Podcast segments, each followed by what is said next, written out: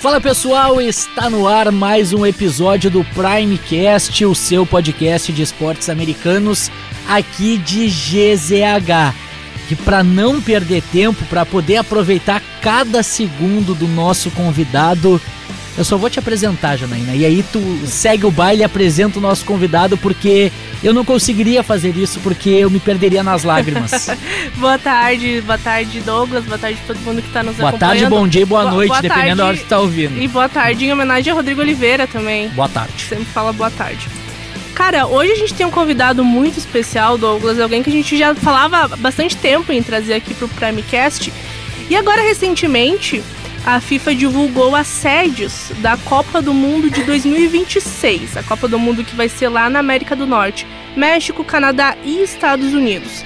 E entre os estádios dos Estados Unidos que vão receber os jogos estão 11 estádios da NFL. E a gente falou, poxa, a gente tem que fazer um episódio sobre isso, trazer um pouco as curiosidades, a história, como é que é essa mistura que é muito presente lá nos Estados Unidos desses estádios, que são sedes de jogos de futebol, de futebol americano, de shows, de muita coisa. Aqui a gente conhece as quadras poliesportivas. Lá eles fizeram os estádios multiusos. É tipo isso, é só isso. que no nível super bilionário.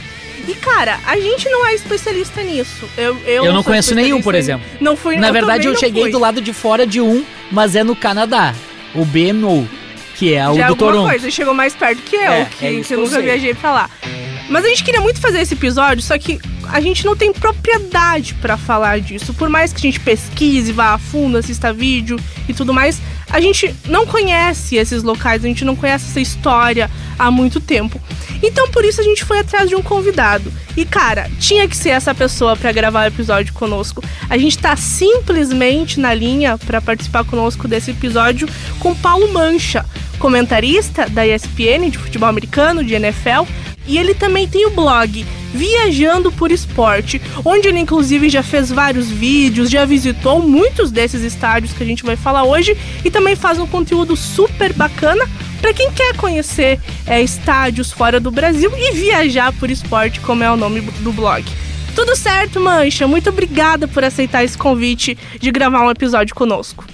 Opa, eu, eu que, que digo que é um prazer para mim, Janaína, Douglas, estar com vocês aqui é, para falar de um assunto que eu adoro, né? Que é, é, esporte ligado com turismo, porque todos esses estádios eles são muito mais do que lugares para você ver um jogo qualquer, seja de futebol americano, seja de futebol. É, praticamente todos eles têm tour guiado. Eu visitei vários deles, todos têm uma história e isso faz parte da cultura é, da América do Norte, tanto dos Estados Unidos quanto do Canadá você transformar os estádios em algo mais do que simplesmente uma construção para você ir lá duas horas ou três horas no fim de semana ver um jogo. Os estádios são mais do que isso aqui na América do Norte. Eu digo aqui porque eu estou no Canadá, né? É Presença internacional. Onde exatamente no Canadá tu, tu, tá, tu tá nesse momento, Mancha? Eu, eu, Douglas, eu tô morando aqui na região de Niagara, uh, Niagara Falls, das uh -huh. cataratas de Niagara, né?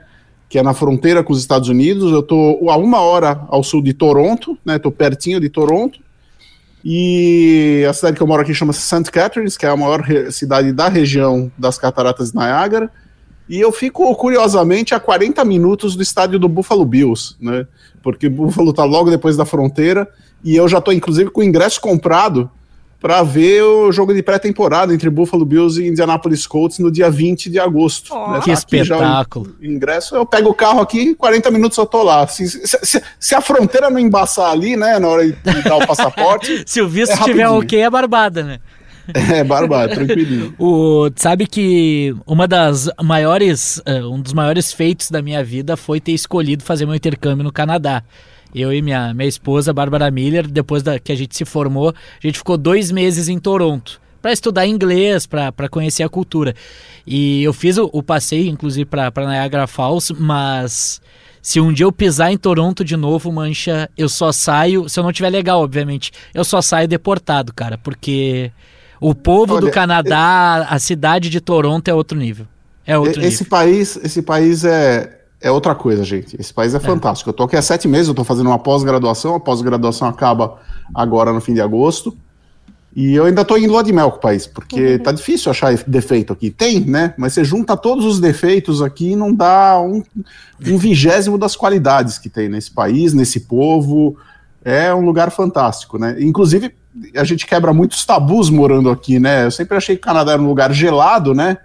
Mas é. o verão aqui é quente pra caramba. Hoje tá 31 graus. Ontem eu fui na praia, passei o dia inteiro na praia, porque tem praia aqui.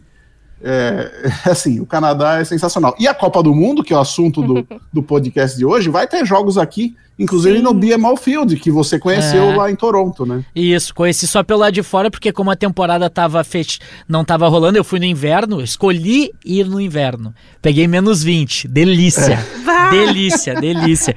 É, Cara, como é que pode a pessoa gostar de inverno? Eu sou apaixonado, eu sou apaixonado. Não tem. Mas eu também sou, viu? E eu é. peguei menos 20 aqui também. Aqui Mas é um frio diferente, é né, maluca, Mancha? Né? Tu não acha que é um frio diferente? E, que, ah, é. e a estrutura toda feita para tu aguentar, para tu suportar. Eu tenho um casaco que eu comprei que eu só usei lá. Porque Gente, é eu vou falar uma aqui. coisa para vocês. Eu passava, eu passava mais frio dentro da, do meu apartamento em São Paulo do que aqui no Canadá. É porque isso. aqui tudo, por lei, tudo é, obri é obrigado a ter aquecimento. Uhum. Então, os prédios aqui, você entra, tudo tá 23, 24 graus.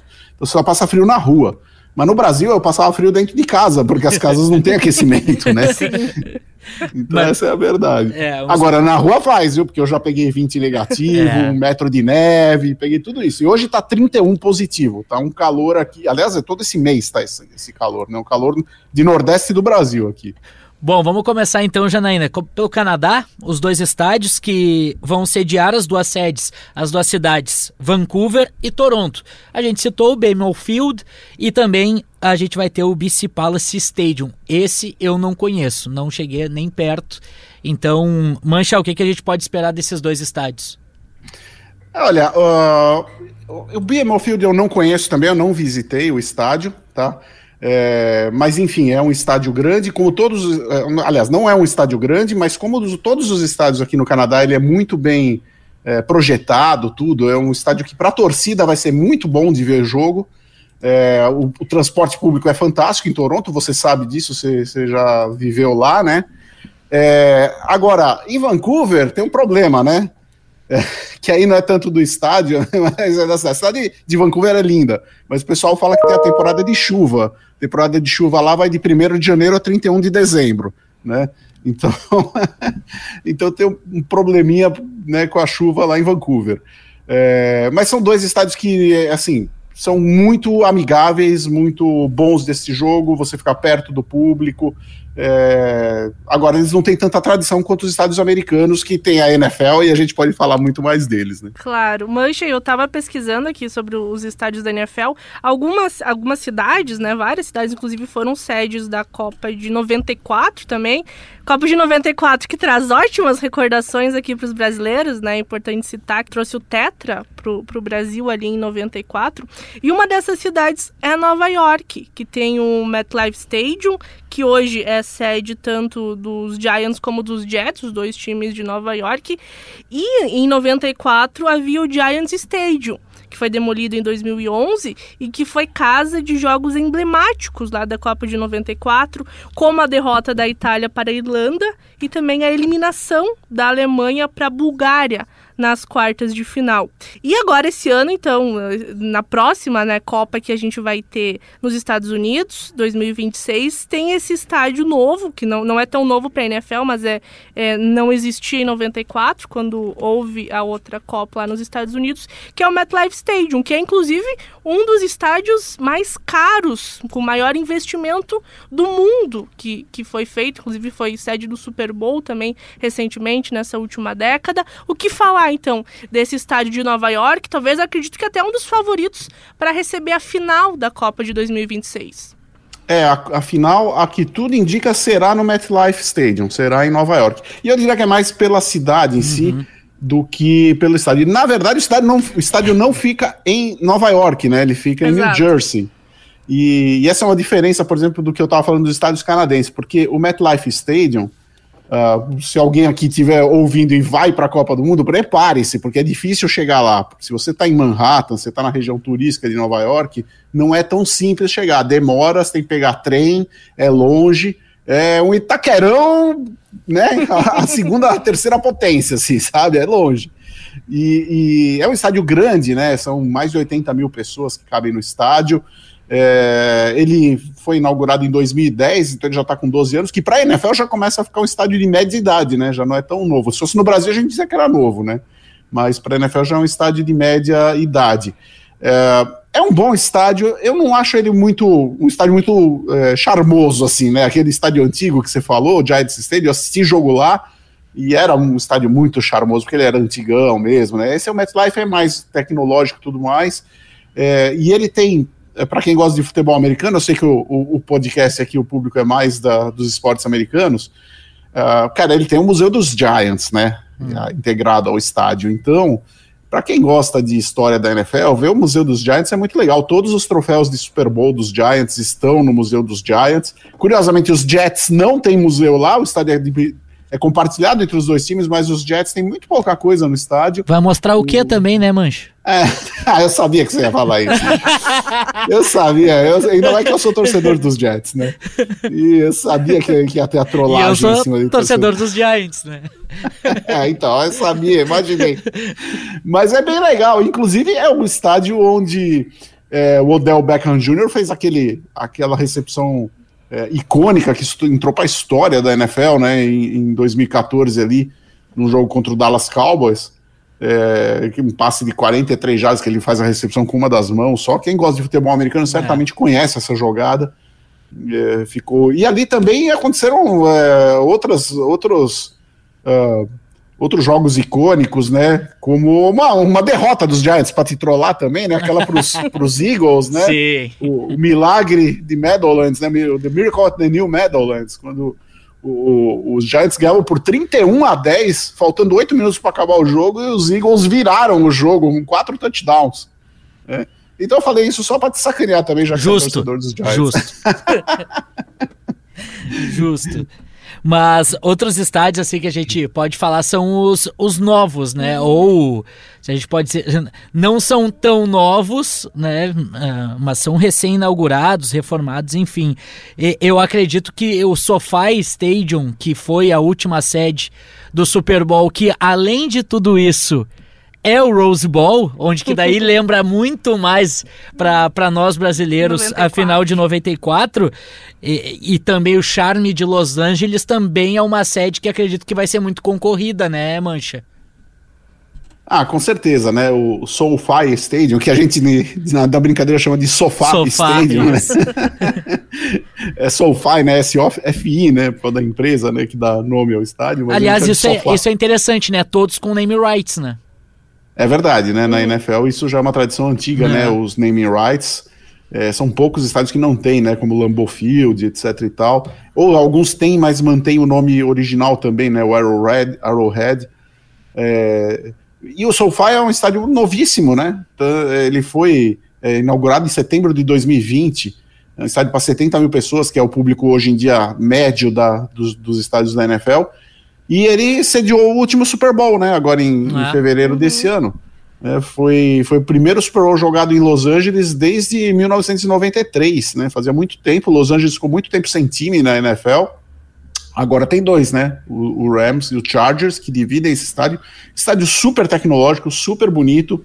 Numa área ali de Los Angeles, em Inglewood, que é um distrito ali na, na periferia de Los Angeles, que estava um pouco decadente e que se revitalizou graças ao estádio. Então também, né, para quem for na Copa do Mundo, não pense que esse estádio está lá pertinho de Hollywood, pertinho de Beverly Hills, onde normalmente o brasileiro se hospeda por causa das atrações turísticas. O estádio é longinho, tem que dar um rolê para chegar no estádio. É, é, é eu, eu, eu assim. acho, eu acho, Mancha, que também, justamente por essa distância, porque a gente que não a gente consome essa cultura dos esportes americanos muito mais em filmes, muito mais nas transmissões, quando principalmente vocês nos, nos deixam muito perto disso.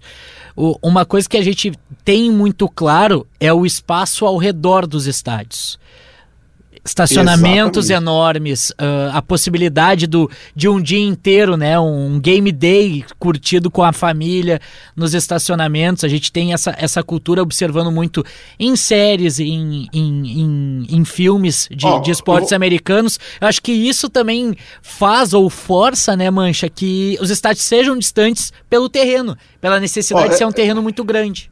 Você sabe que eu brinco aqui com o pessoal que eu falo que o, a regra para fazer estádio aqui nos Estados Unidos foi feita pelos gaúchos, né? É, por quê?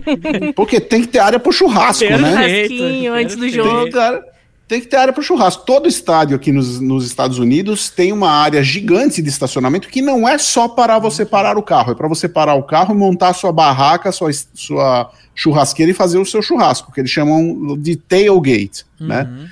Então a cultura do americano é, é chegar quatro, cinco horas antes do jogo, montar a barraquinha ali, fazer o tailgate, ficar fazendo churrasco, tomando cerveja, batendo papo, jogando ali, jogando aqueles eh, jogos de cornhole, aquelas brincadeiras. E depois, quando falta ali uma hora, 45 minutos para o jogo começar, que eles entram no estádio, guardam tudo dentro do carro e entram no estádio, limpam tudo, fica tudo limpinho. Então os estacionamentos são gigantes mesmo. Isso é um lado muito bom. E para a Copa do Mundo, isso vai ser bom, porque na Copa do Mundo eu não acho que vai ter tailgate. Eu não sei se vai ter esse tailgate tradicional, né? Mas para os é, estrangeiros que forem, é bom porque vai poder alugar carro e ir de carro para o estádio, né? Mais, mais fácil do que. Porque, como eu falei, né? São poucos os estádios da NFL que ficam nas áreas centrais, que é fácil você chegar com o transporte público.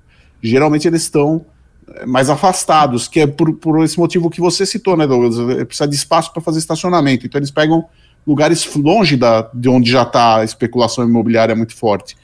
E aí você, para ir de transporte público, às vezes complica um pouco. Então, às vezes, eu sempre aconselho, se você sabe dirigir, aluga um carro e vai de carro. Ó, fica a dica já também para nossa audiência. Mancha, outro estádio que, que vai ser sede da Copa de 2026, é o Gillette Stadium, casa do New England Patriots. O Douglas Demoliner já Capaz me olha com que não cara... vai falar do Gillette Stadium. não, e eu, eu, trago o Gillette Stadium, na verdade, por uma história curiosa que, que, que eu estava pesquisando antes da gente gravar, que ele é recente, mas não recente, né? Não esteve na Copa de 94. Na época era o Foxborough Stadium. Foi inaugurado em 2002, já há 20 anos, então para a NFL já é considerado é, um pouco mais antigo. Mas foi no Foxborough Stadium, que era a antiga casa do New England Patriots, que Diego Maradona disputou seu último jogo em Copas do Olha Mundo. Aí. Sabia disso, Não sabia. Douglas? Não pois sabia. é, achei uma história super curiosa enquanto eu estava pesquisando. Foi contra a Nigéria isso. E a famosa cena cena uhum. da enfermeira levando, levando ele para o exame antidoping acabou entrando para a história dos mundiais. Então, uma história curiosa Demais. também que a gente traz aí envolvendo a Copa de 94, trazendo também a história agora para 2026, próximo ano que vai ter Copa nos Estados Unidos. E falando então do Gillette Stadium, Mancha, é, casa do New England Patriots, inaugurado em 2002, já há 20 anos, 2026 já, já vai estar tá ainda mais velha, 24 anos. É, o, que, o que se esperar então também dessa sede aí do, de Boston, de New England? É, é um estádio que gera amor e ódio para os fãs de futebol americano, tanto nos Estados Unidos quanto no Brasil, né? Porque os torcedores dos Patriots, que são muitos é, nos Estados Unidos e no Brasil também, amam esse lugar. Os Patriots ganharam sete é, finais de conferência nesse estádio. E agora os outros torcedores detestam esse estádio, né? Porque principalmente da, da, da FC Leste, né? Porque viram muitos seus times perderem ali, né? E eu digo por experiência própria. mas, Pô, mas tu veio mas, para o alto bullying total, né, Mancha? É. mas é um ah, estádio verdade. muito bom. E vou dizer, Janeiro, eu visitei já o estádio também. Apesar dele ser um estádio, entre aspas, antigo, porque ele tem 20, 20 anos, né? Uh, ele continua sendo um estádio muito, muito. Ele já foi feito muito moderno uhum. e é um uhum. estádio também muito legal de você ver jogo, muito bem construído. Ele tem, do lado do estádio, ele tem o Hall da Fama dos Patriots, que é o Museu dos Patriots, que é um negócio fantástico. Mesmo se você não torce para os Patriots, Até é, vale, muito, vale muito a pena visitar, porque ele tem toda a história do futebol americano na Nova Inglaterra, não só dos Patriots.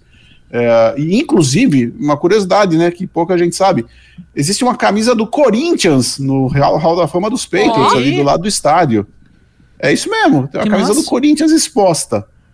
Vocês querem entender por quê? Claro, pô, tô esperando.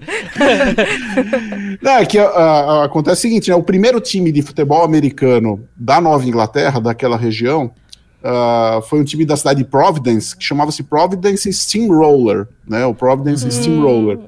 E o Corinthians Steamrollers aqui do Brasil, né? É, ele, eles inspiraram-se, né? O nome foi inspirado Sim. justamente no Providence Steamroller. Né, foi daí que eles pegaram o nome para o Corinthians Steamrollers. E em 2016, uh, ah, o, o, então presidente lá do Corinthians Steamrollers, o Ricardo Trigo, foi, pra, foi visitar ali o estádio dos Patriots e teve a ideia de levar uma camisa e presentear.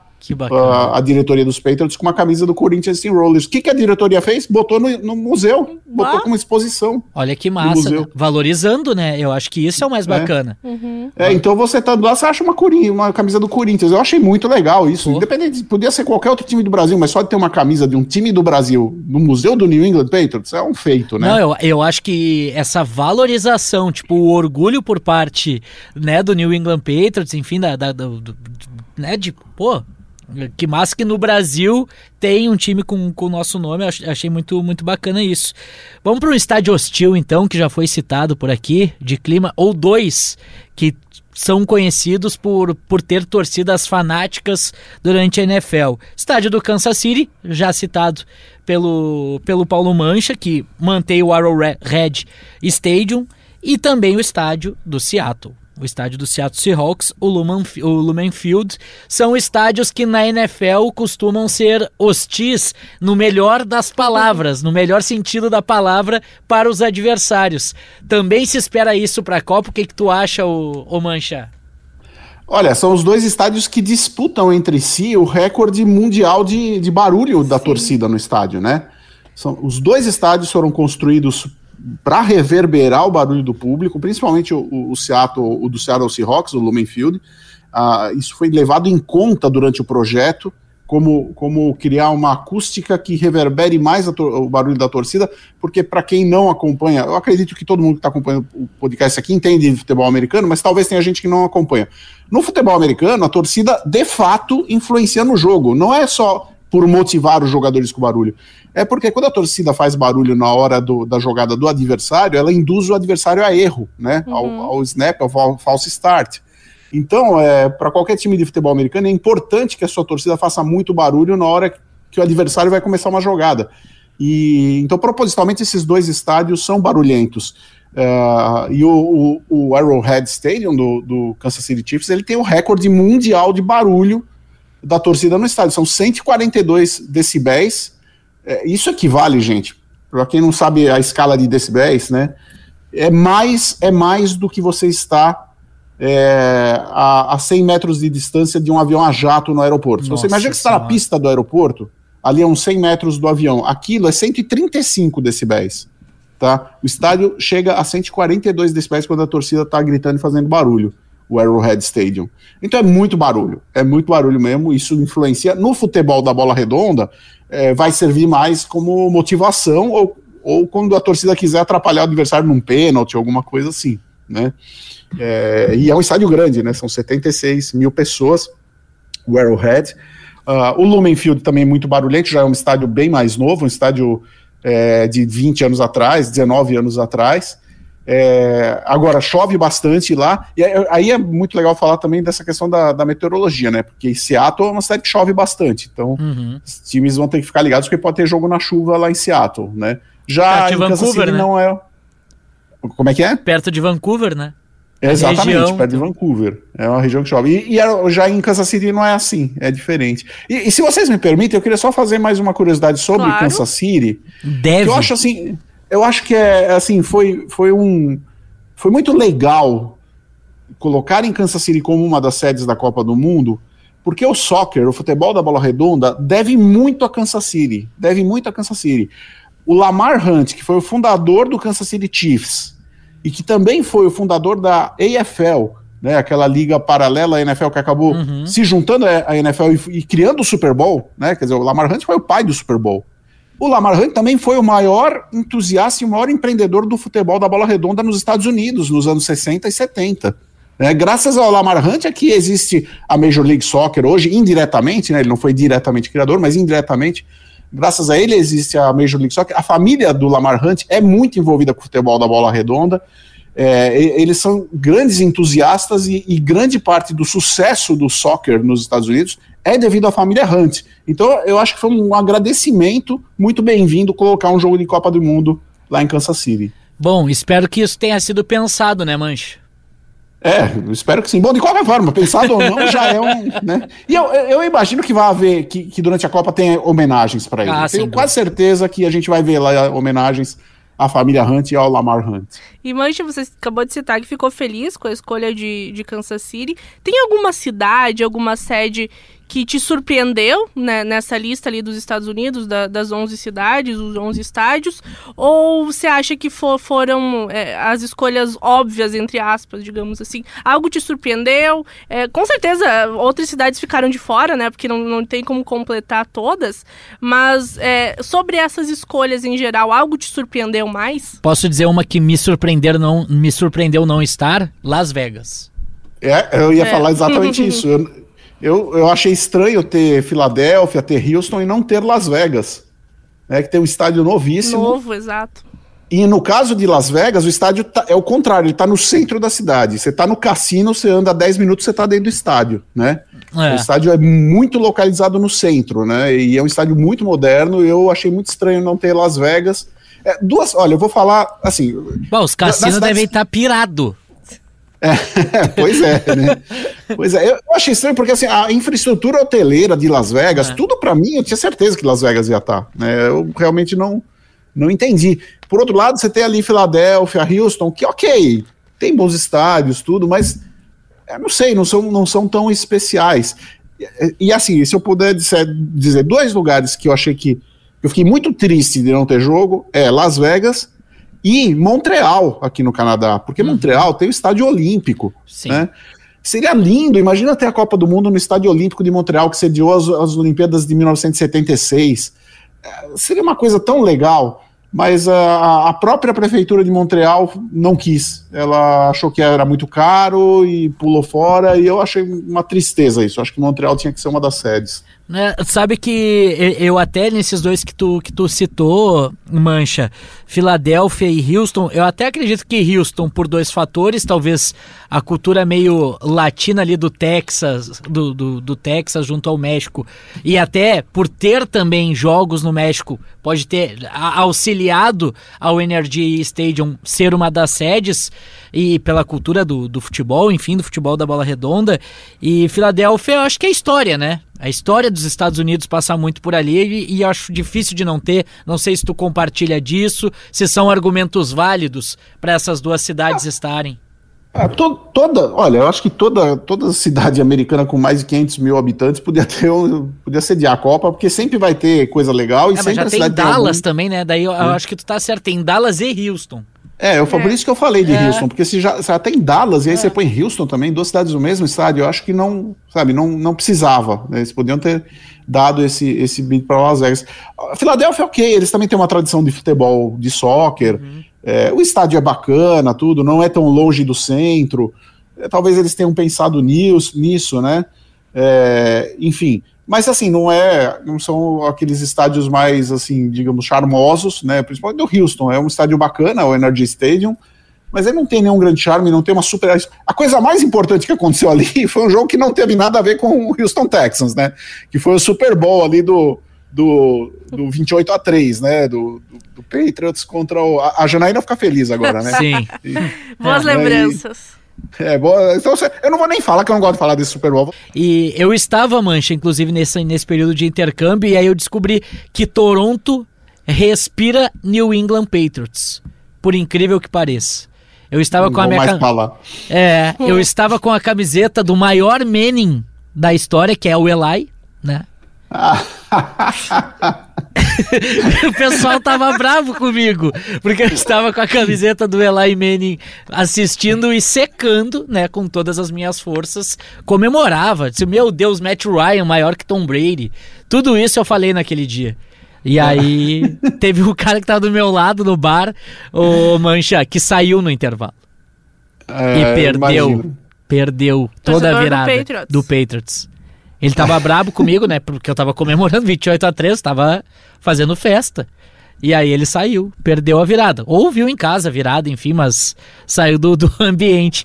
Mas sabe que, que Toronto, isso que me surpreendeu, assim, Toronto é, é tão perto de outras cidades, assim como é de Boston, e são fãs absurdos do New England Patriots. É, mas não vamos falar de coisa triste, vai. Vamos, vamos, vamos falar de...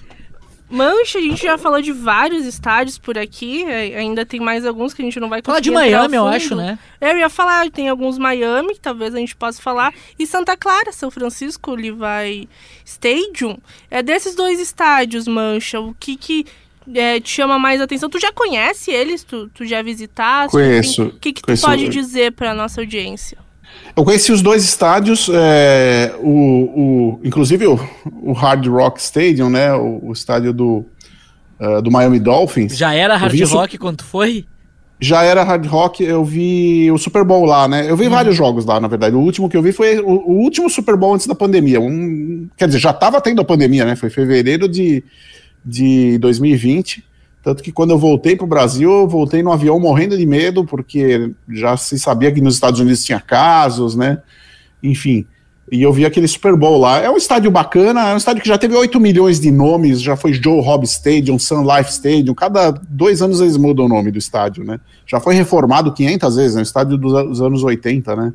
É. E é um estádio bom de assistir jogo também, ele é bacana. Hoje em dia, depois da última reforma, ele ficou quase todo a, a, área do público ficou quase toda coberta, né, o campo, o gramado não é coberto, mas o, a área do público é coberto, o que é importante porque Miami chove muito, Miami é aquele clima tropical típico, que é calor com chuva toda hora.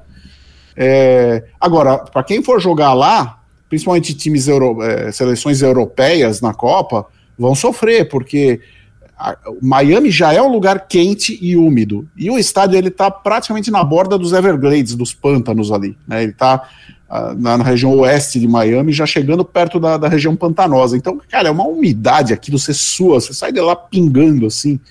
É, é bem, é bem hostil para quem não está acostumado com esse clima quente e úmido, né? É o, é o banha, banhadão aí do Rio Grande do Sul na época do verão, que fica quente e úmido, não é assim que fica sim, aí? Sim, sim, isso aí, isso mesmo. Enfim, e o Levi Stadium, só para terminar. É, é, é, diferente, é uma região bem seca, é o contrário, mas também muito sol, muito quente. É, é o estádio que o público vai sofrer com sol na, te, na testa porque não tem cobertura. Uh, e é um estádio muito. Também outra, outra coisa interessante, né? A gente costuma falar, o estádio do São Francisco 49ers, as pessoas pensam que o estádio é em São Francisco. Não é, ele é em Santa Clara, e eu acho que de todos os estádios que têm nomes da, da cidade mais importante da região, ele é o que está mais longe da verdade, porque ele está bem longe de São Francisco, ele está uma hora, você tem, é uma hora de carro para ir para Santa Clara, né? É, então é bom que, por exemplo, quem vai para a Copa fique ciente disso. Se você vai se hospedar em São Francisco, saiba que você vai andar um bom pedaço para chegar no estádio. Agora, o estádio é bacana, é um estádio muito moderno no sentido da sustentabilidade, que é a maior moda na Califórnia, né? Então ele produz sua própria energia, recicla todo o uhum. lixo.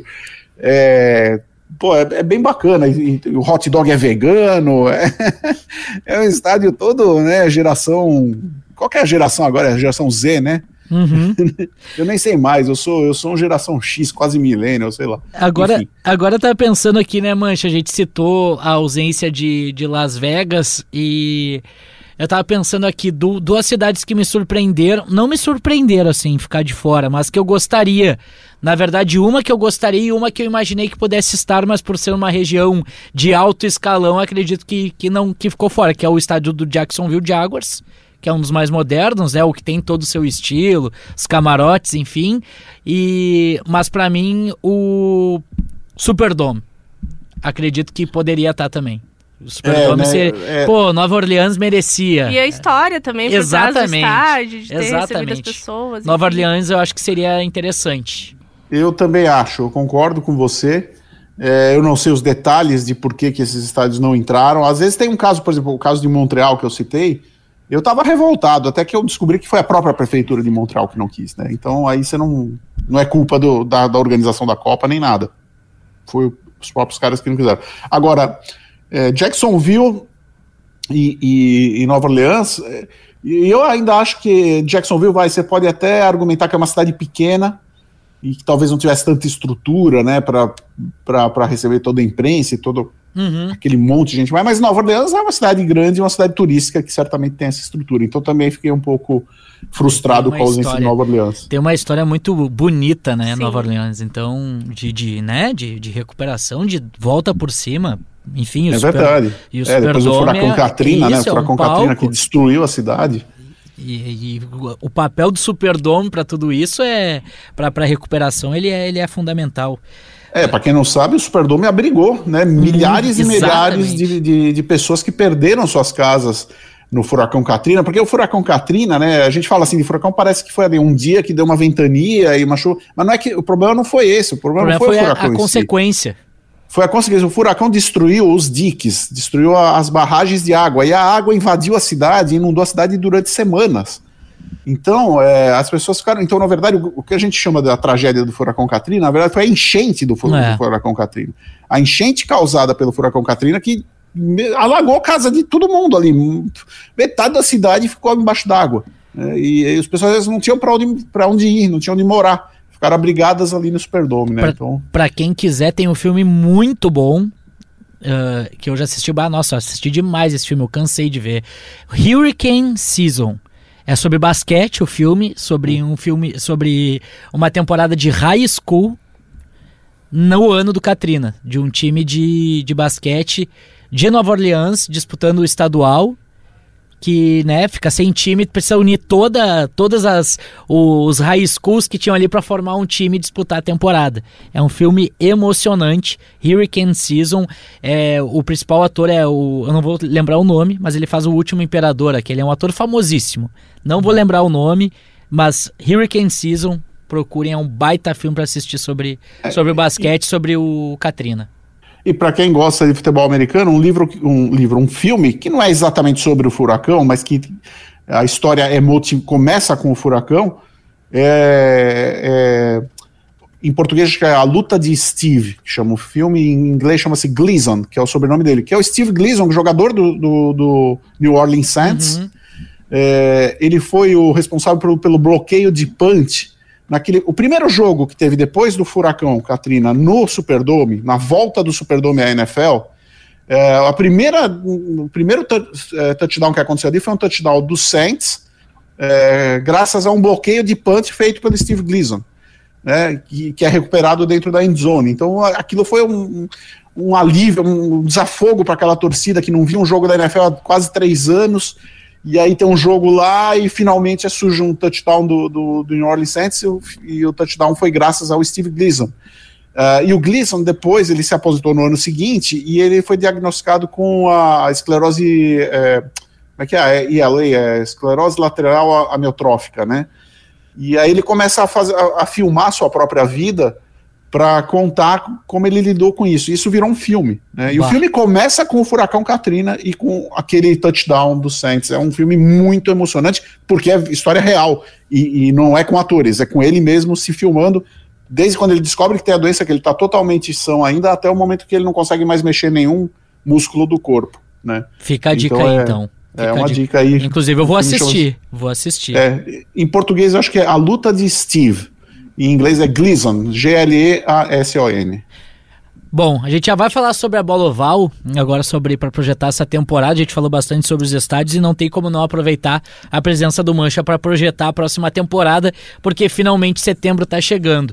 Mas, uh, Janaína e, e Mancha, uh, quando eu falei na abertura ali da, né, da satisfação de estar podendo falar com o Mancha, porque o Mancha, sem ele saber, ele, ele participou muito do meu TCC Oh. Na época ah, da, da, que eu tava me formando, por quê?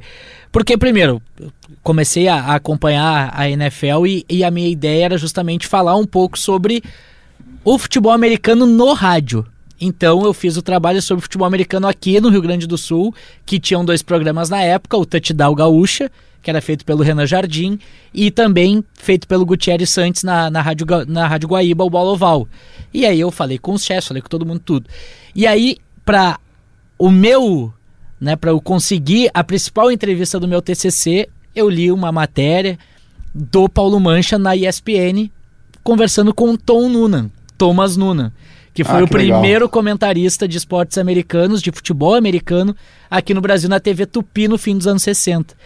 E graças a isso eu consegui o contato do Tom Noonan Conheci o Tonunda pessoalmente em Curitiba, que ele estava para vir para o Brasil, então consegui conhecer. Tem uma bola de futebol americano, a bola de futebol americano que eu tenho é autografada pelo Tom Noonan.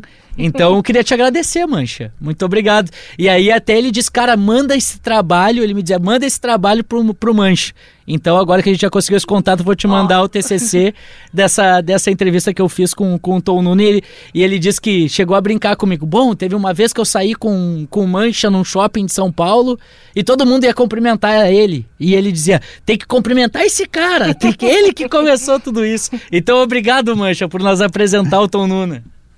Ah, que é isso. Eu fico super feliz de, de saber que você conversou com ele. Para quem não sabe, o Thomas Nuna é uma pessoa fantástica, gente. Ele deve estar com quase 80 anos é. agora. Preciso, inclusive, preciso mandar um, um e-mail para ele conversar com ele.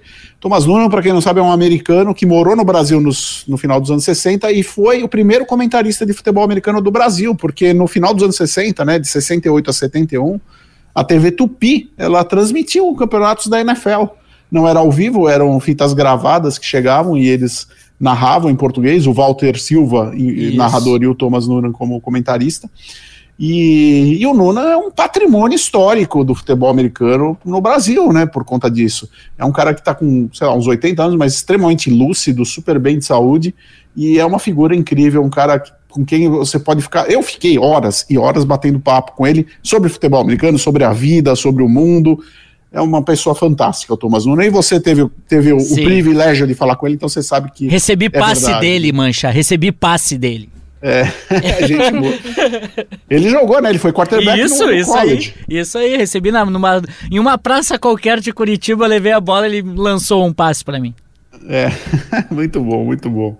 Ah, e já que a gente tá fazendo agradecimentos, deixar o meu também porque na época da faculdade a gente criou ali em Santa Maria, no interior do Rio Grande do Sul, um projeto de transmissões de futebol americano no rádio também. É. E a gente muito era inspirado, né? Trocava ideia com, com o pessoal da ESPN. Cheguei a falar algumas. O Mancha foi uma vez para Santa Maria, não sei se ele lembra, a Mancha. Claro, no, que Numa palestra lá a gente chegou a, a, a falar rapidinho, com o EV também a gente trocava ideia também nesse projeto, que era muito inspirado pelo que vocês faziam na ESPN também. Eu lembro, fui em 2018 lá fazer uma é. palestra pro pessoal do Soldiers, né, Isso. do Santa Maria Soldiers. Uhum. É, lembro de você, tudo, claro. Você, você é uma é, precursora das mulheres no futebol americano, né? Eu lembro muito bem disso de você. É, narrando ou comentando, não lembro se você narrava ou comentava. Eu comentava, não, narrar não é pra é, mim. é, você comentava, exatamente, é, né? E eu lembro da, do pessoal me falou, acho que 2016, uma por aí, pessoal, lá no Rio Grande do Sul tem uma menina que comenta os jogos, não sei o quê. E aí eu vi alguma coisa na internet e falei, cara, ela manja, ela manda bem pra caramba, tudo. E, e, eu tenho certeza que você só não virou comentarista da SPN porque você estava longe fisicamente, né, geograficamente. Imagina. Dá tempo tá, ainda, tá longe, dá tá tempo. Alô, dá tempo. Disney. Nós já tivemos perdendo. a Paula Ivoglo, né? A é. Paula abriu o caminho para a galera, depois a Paula saiu porque precisava, ia para os Estados Unidos, né? Por questões de trabalho mas o, o espaço foi aberto pela Paulinha lá na ESPN. E se um dia você decidir ir morar em São Paulo, o churrasco talvez você não goste tanto quanto do, do Rio Grande do Sul, mas pelo menos você pode trabalhar na SPN. Né? Oh, que isso, Aí, ó, fica a dica, fica a dica. Uh, mancha rapidinho, a gente se estendeu mais do que a gente tinha combinado, né? Espero que você não tenha nenhum, um, tenha marcado nenhum outro compromisso. Mas rapidinho, tá pra gente encerrar, então, passar pro final já. Expectativa para a temporada da NFL, a gente estava eh, no último episódio, inclusive, falando das movimentações, uhum. das negociações dessa off-season. É, muita movimentação a gente teve, principalmente é, troca de cadeiras dos quarterbacks. Muitas movimentações de, de quarterbacks, inclusive na semana passada ainda estava acontecendo. O que, que você espera agora para essa próxima temporada com todas essas movimentações que aconteceram, também o draft, enfim, quais os times que você acha que arrancam na frente? E já aproveitando emenda minha, onde Olá. vai jogar Jimmy Garoppolo? Ah, vamos lá por partes, né?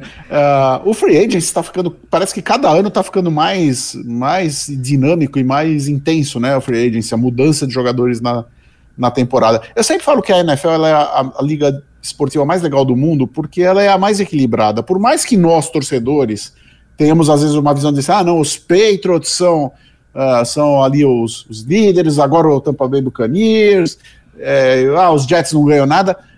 Ainda que tenha um ou outro time assim fora, na média, ela é muito mais equilibrada do que, por exemplo, uma liga, o campeonato espanhol de futebol, por exemplo. Você sabe que vai ser Real Madrid, Barcelona, às vezes um outro timinho ali qualquer, conseguindo uma coisa, um Atlético de Madrid. Então é muito difícil a gente prever qualquer coisa uh, para um te uma temporada da NFL. Geralmente as minhas previsões e as previsões de qualquer da, comentarista é, acabam furando logo ali na terceira, quarta semana do campeonato, porque aquele time que a gente achava que vinha com tudo já começa a temporada às vezes com 0-3, né?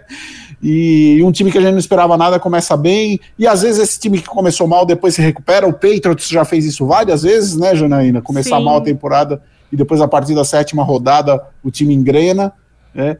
E então, assim, tudo que eu falar aqui, tudo isso é para desculpar que o que eu vou falar aqui não vai acontecer na verdade, tá?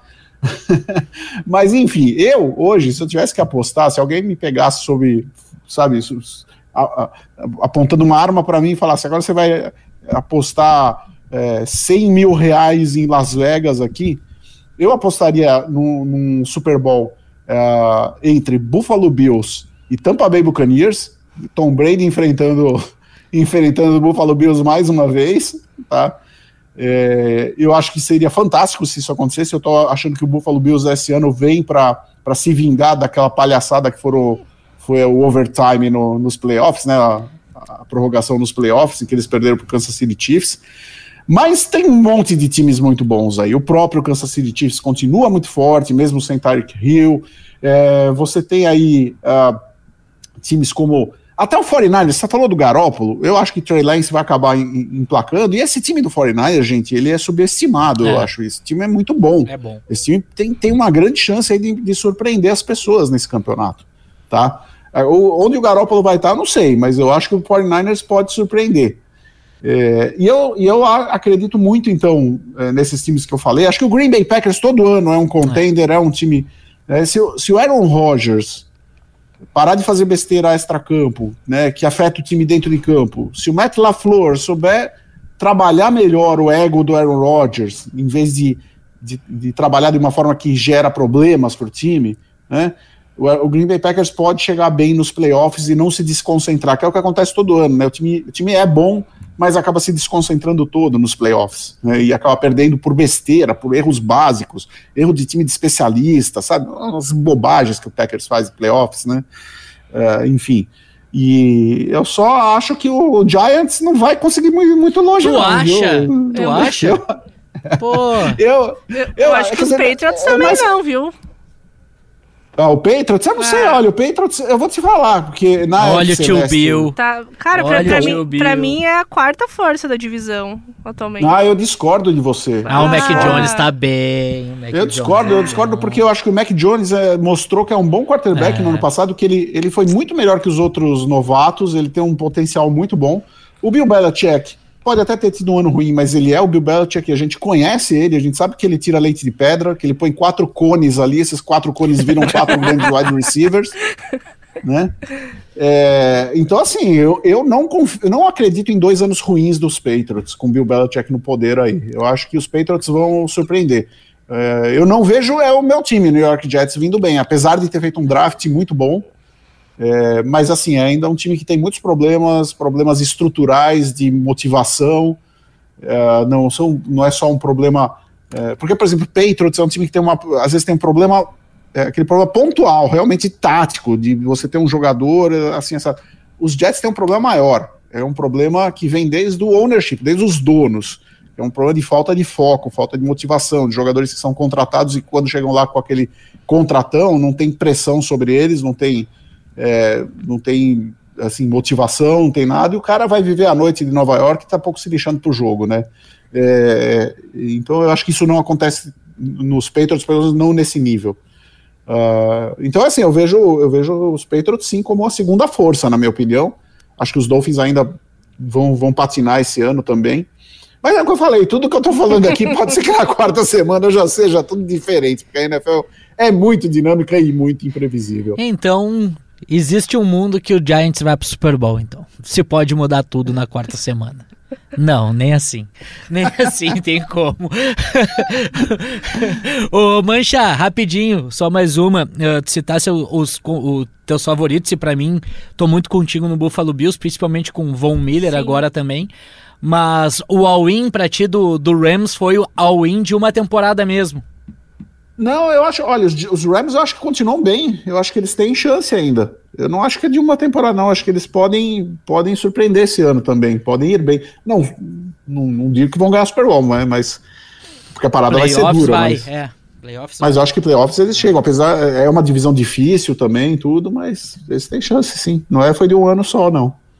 E já que a gente falou do, do Rams e o outro finalista, o Bengals, que, claro, tem um projeto né, que, que é a longo prazo, se reforçou bem, especialmente na linha ofensiva.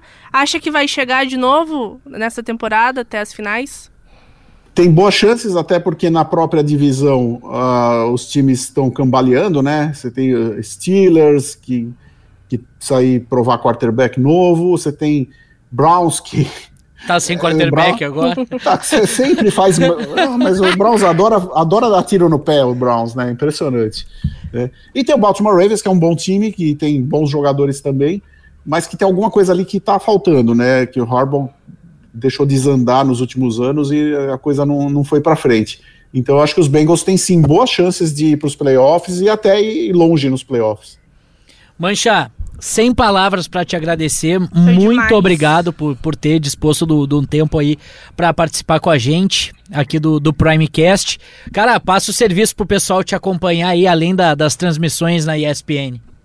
Ah, o pessoal pode seguir. Bom, tem o meu site, né? O, o viajandoporesporte.com. É simples assim, viajandoporesporte.com. Inclusive, eu tenho canal no YouTube onde eu faço os, os, os vídeos, né? Uh, Estou para publicar agora, acho que na próxima semana eu vou publicar o vídeo do Museu Gilles Villeneuve, né? Para quem não ah, sabe, Gilles Villeneuve demais. foi um dos grandes pilotos de Fórmula 1 dos anos uh, 80, 70 e 80, e morreu precocemente, né? Num acidente. É o Ayrton Senna do Canadá, o Villeneuve, tá? A melhor forma de definir o Villeneuve é Ayrton uhum. Senna do Canadá. Eu visitei o museu dele lá perto de Montreal, é fantástico, eu chorei de emoção dentro do museu dele. E e vai ter a reportagem no meu site, no Viajando por Esporte, em breve. E além disso, vocês podem me seguir nas redes sociais. A, a rede social que eu sou mais ativo é o Instagram. Então me sigam no Instagram, o, é, arroba mancha NFL de NFL, arroba mancha NFL. Me sigam lá no Instagram, porque é a rede que eu sou mais, mais ativo. Eu tô no Twitter também, mas o Twitter eu escrevo muito pouco, porque eu acho que é uma rede muito tóxica e muito difícil lidar com, com, com os robôs e com os fakes do Twitter. O Instagram é mais fácil, você bloqueia, eles somem da sua vida. Então, sigam-me no Instagram, arroba mancha NFL. Mancha, muito obrigado, volte sempre e que a gente possa bater mais papos aí, quem sabe em outras oportunidades também. Já tá convidado para voltar Pô, de novo, só pode ser fixo se quiser, todo dia. Pô, não, vamos combinar sim, vamos combinar mais para frente aí. E depois eu preciso dar para vocês o meu relato de como quer ver jogos da CFL. Sexta, sábado agora. boa. Sábado agora tô indo ver é, o Hamilton Tiger Cats contra o Ottawa Red Blacks aqui, é, na cidade de Hamilton, que fica a 50 minutos de onde eu moro. E a CFL eu sou apaixonado também, né? É uma liga muito legal. Já comentei CFL na, na, na ESPN, quando a ESPN transmitia. E agora estou tendo a chance de ver os jogos ao vivo aqui. Então agradeço muito aí é, Janaína, Douglas e toda a galera que está acompanhando o podcast aí. Brigadão, gente, foi um prazer. Tá aí, Paulo Mancha, mestre, participando da gente, da, com a gente aqui do Primecast. Baita episódio, Janaína. Bacana Valeu demais. demais. E aproveitar e pedir para quem chegou até o final, já seguir o podcast no Spotify, deixar a avaliação. Avaliação sincera, não precisa dar cinco estrelas se não gostou. Mas deixar a avaliação Pô, Paulo Mancha merece seis. Mas dez. é óbvio, é óbvio que merece. A gente que foi mero coadjuvante hoje aqui no, no podcast. E também Imagina. ativar o sininho. Ativar o sininho ali no Spotify. O que, que, acontece se a pessoa clicar no sininho o do Douglas acontece? Ela vai receber uma notificação no celular toda vez que tiver um episódio novo no ar. E segue a Janaína Ville nas redes sociais. É Janaína Ville em todas as redes, Ville é W-I-L-L-E. E também Douglas Demoliner no Instagram, arroba Douglas Demoliner, e no Twitter, arroba Demoliner. A gente volta na semana que vem com mais um Primecast. Valeu demais a companhia de todos, valeu demais Mancha, valeu Janaína. A gente volta na semana que vem.